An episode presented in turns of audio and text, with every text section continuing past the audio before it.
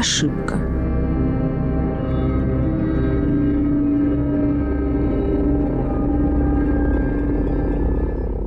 Всего один прыжок отделял его от шлюза. Йонас притаился в грузовом отсеке межгалактической станции перелетов и ждал, когда очередной грузовой танкер будет вылетать.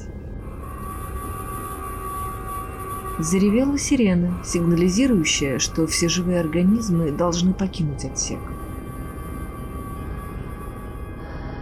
Йонас чувствовал напряжение каждой мышцы.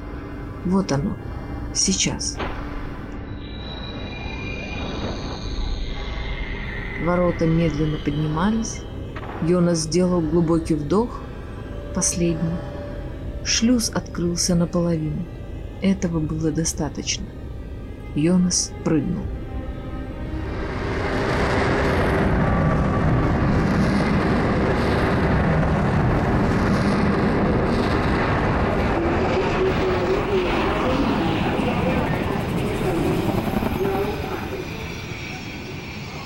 Коренастый, коротко стриженный мужчина размял затекшие во время долгого перелета ноги. Непривычно было находиться в просторном помещении среди снующих туда-сюда разноцветных толп туристов. Пять лет он провел на рудниках безымянной планеты. Десять световых лет он добирался туда. Но, наконец, контракт закончился. Первым делом Йонас отправился искать стойку связи. Ему не терпелось позвонить домой. Плотно прикрыв за собой дверь освободившейся кабинки, он дрожащими пальцами набрал нужные цифры.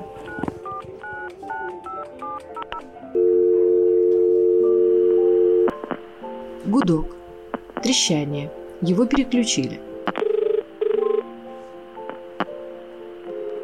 Но связь тут же оборвалась. Он попробовал еще раз и еще раз. Звонок не проходил. Дурацкая связь. Ладно. Сколько лет прошло? Его дочь уже совсем взрослая, и жена постарела. Простым рабочим, таким как он, приходится расплачиваться годами собственной жизни, чтобы прокормить семью.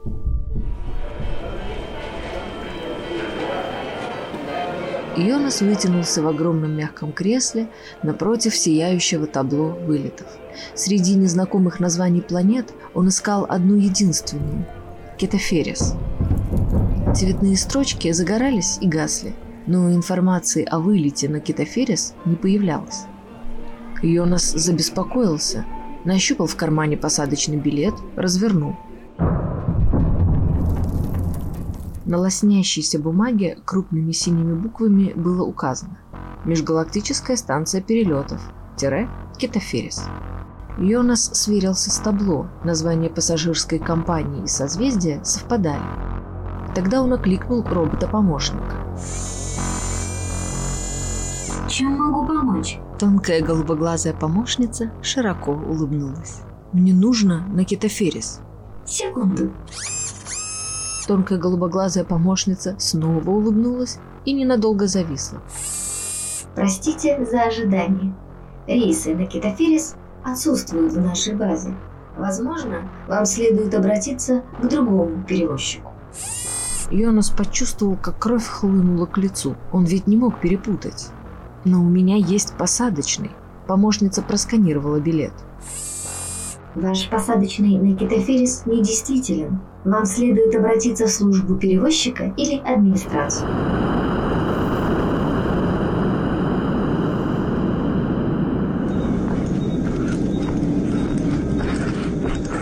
Йонас бежал. Бежал лабиринтами многочисленных коридоров, переходов, туннелей. Подтянутый мужчина в аккуратном костюме широко улыбнулся. «Присаживайтесь, слушаю». «Понимаете, мне очень нужно на Китоферис попасть. Вот мой посадочный. А рейса нет. Как такое может быть?» Мужчина взял посадочный Йонаса, внимательно изучил и нахмурился. Вышло очень интересное недоразумение.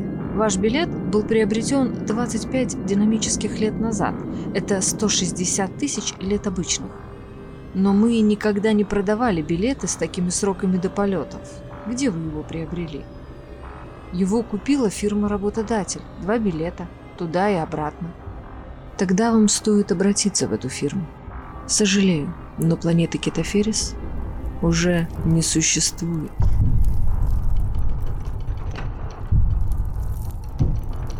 Тело Йонаса обмякло. Он не мог пошевелиться, просто моргал глазами, уставившись в пустоту.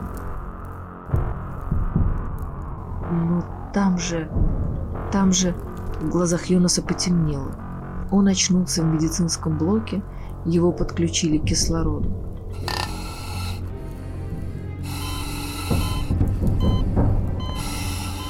Йонас попытался встать, но голубоглазая медсестра-робот вытянула перед ним руки. «Не вставайте, ваш сеанс еще не закончен». Йонас сорвал маску. Шатаясь, он брел по сияющим переходам межгалактической станции в поисках свободной кабины связи. Мимо проносились шумные потоки туристов, голова сильно кружилась, тошнила. Он заперся в свободной кабинке и набрал домашний номер. «Пожалуйста, пожалуйста, сними трубку, ну пожалуйста». Гудок срывался еще раз и еще. Тогда Юнос вытряхнул все вещи из рюкзака в поисках буклета «Прибыльная работа на рудниках». На обратной стороне был указан номер.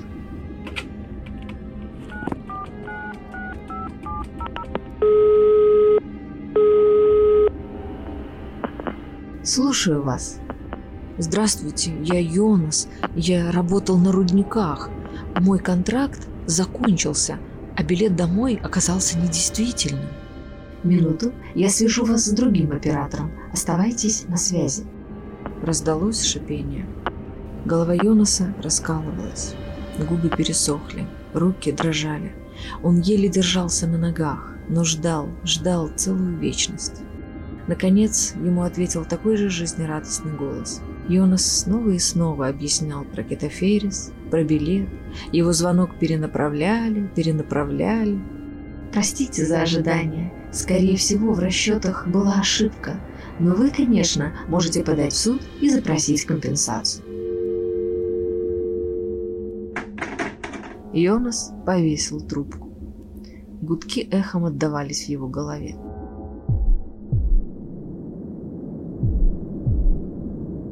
Он вышел из отсека связи, оставив на полу раскуроченный рюкзак. Перед глазами переливался зелеными огоньками указатель «Грузовой отсек».